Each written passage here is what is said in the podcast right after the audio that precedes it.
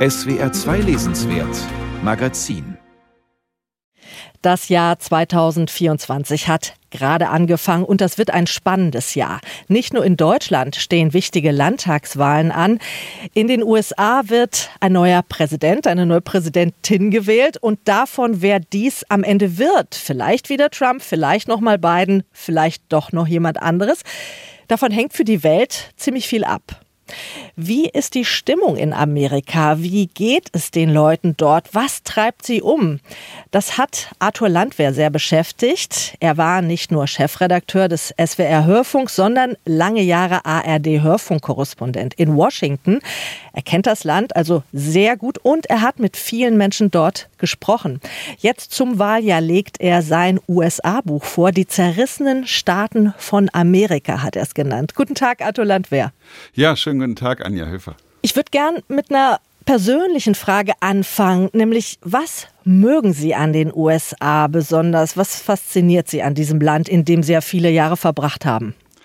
Ja, manchmal glaube ich, dass das alles angefangen hat während meines Studiums. Ich habe mal ein Jahr in Nordwestflorida in Pensacola studiert und das war eine so prägende neue Erfahrung für mich mit den äh, amerikanischen Kommilitoninnen und Kommilitonen, dass das wahrscheinlich mein Amerika-Bild bis heute prägt. Aber was es eben ist, ist dieses Unbeschwerte im Umgang miteinander. Äh, ich ich kenne ja all die Probleme, die das Land hat, aber gleichzeitig ist es ein Leben, ein Umgang mit anderen, den ich immer als unbeschwert frei und äh, ja vor allen Dingen frei von Neid und ähnlichen Dingen empfunden habe. Und das mag ich an dem Land Mal abgesehen von den wirklich tollen Landschaften und einigen wirklich sehr, sehr schönen Städten. Unbeschwerter Umgang miteinander, sagen Sie. Ja, die Frage ist, wie unbeschwert ist der Ton denn noch? Sie nennen äh, die Vereinigten Staaten die zerrissenen Staaten von Amerika. Es gab vermutlich immer schon mal Risse in diesem Schmelztiegel, wo sich viele Kulturen getroffen haben. Aber jetzt scheint doch die Spaltung im Land besonders groß zu sein. Wo verläuft diese Spaltung? Wie würden Sie diese Lager charakterisieren? Es äh, ist tatsächlich so, wie Sie sagen. Die USA waren nie die gesellschaftlich Vereinigten Staaten.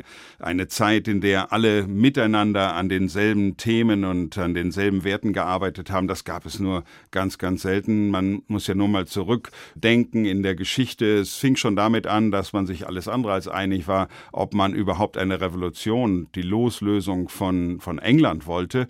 Man hat dann sich zutiefst über das Thema Sklaverei zerstritten und einen Bürgerkrieg geführt, der das Land beinahe tatsächlich auseinandergerissen hätte und dann beispielsweise auch die Zeit des Vietnamkriegs. Auch das ist etwas, woran das Land bis heute leidet. Aber was wir jetzt eben heute erleben, ist nochmal etwas anderes.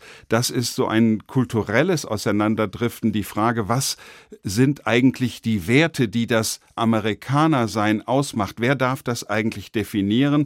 Und wenn man hier die Trennungslinien sucht, dann findet man sie an vielen Stellen. Da ist Mann, Frau, da ist Schwarz-Weiß. Das spielt immer noch eine ganz große Rolle. Die Frage der sexuellen Orientierung, überhaupt Umgang mit Minderheiten, Umgang mit Diversität auf der einen Seite und traditioneller Umgang auf der anderen Seite.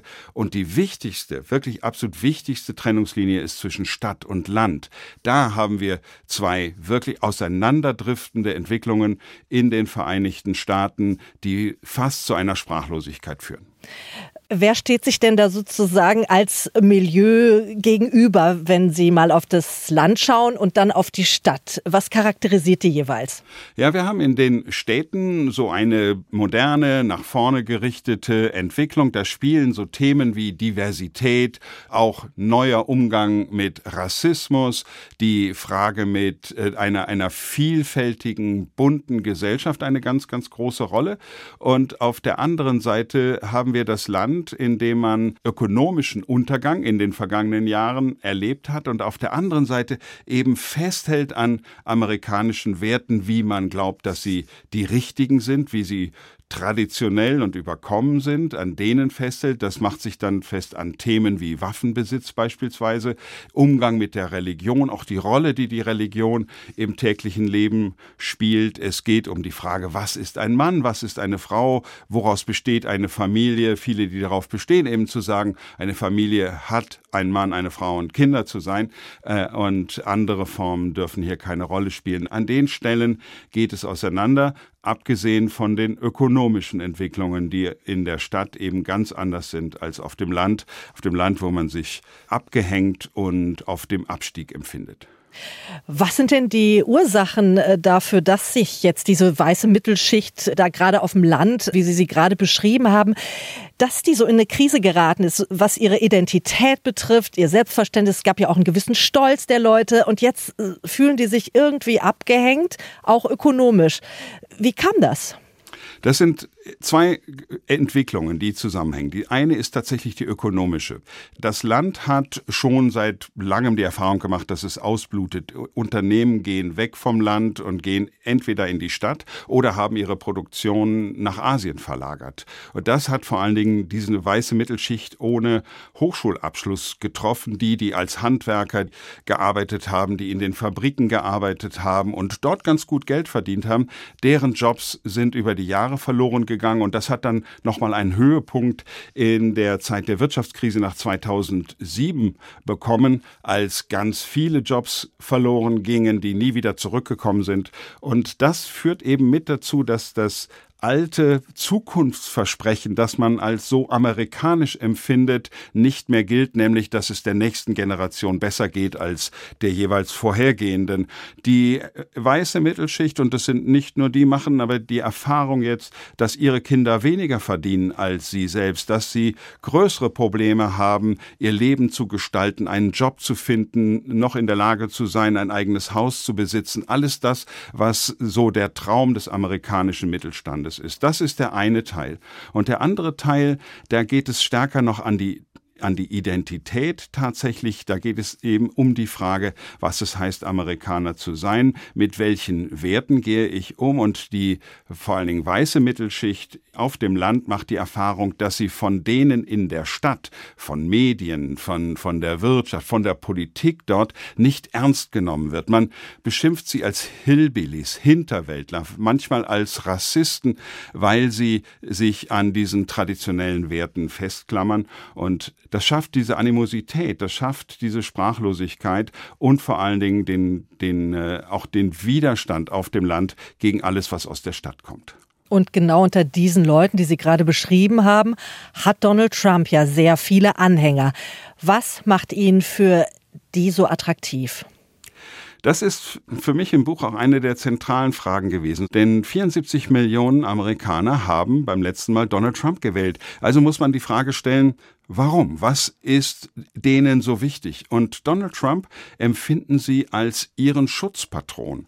Das ist derjenige, der gesagt hat, ihr seid die wahren Amerikaner. Ich schütze euch vor der selbsternannten Elite der Medien, der Wirtschaft, der Politik. Ich schütze euch vor denen in der Stadt, die euch euer Leben und eure Identität nehmen wollen. Und dafür sind sie ihm sehr dankbar. Wenn ich mit den Menschen bei so Donald Trump Veranstaltungen gesprochen habe, wenn er sie wirklich aufputscht, dann haben die hinterher Tränen in den Augen und sie sagen mir, das ist der Einzige, der noch für uns da ist, das ist derjenige, der uns schützt. Und das geht bis heute.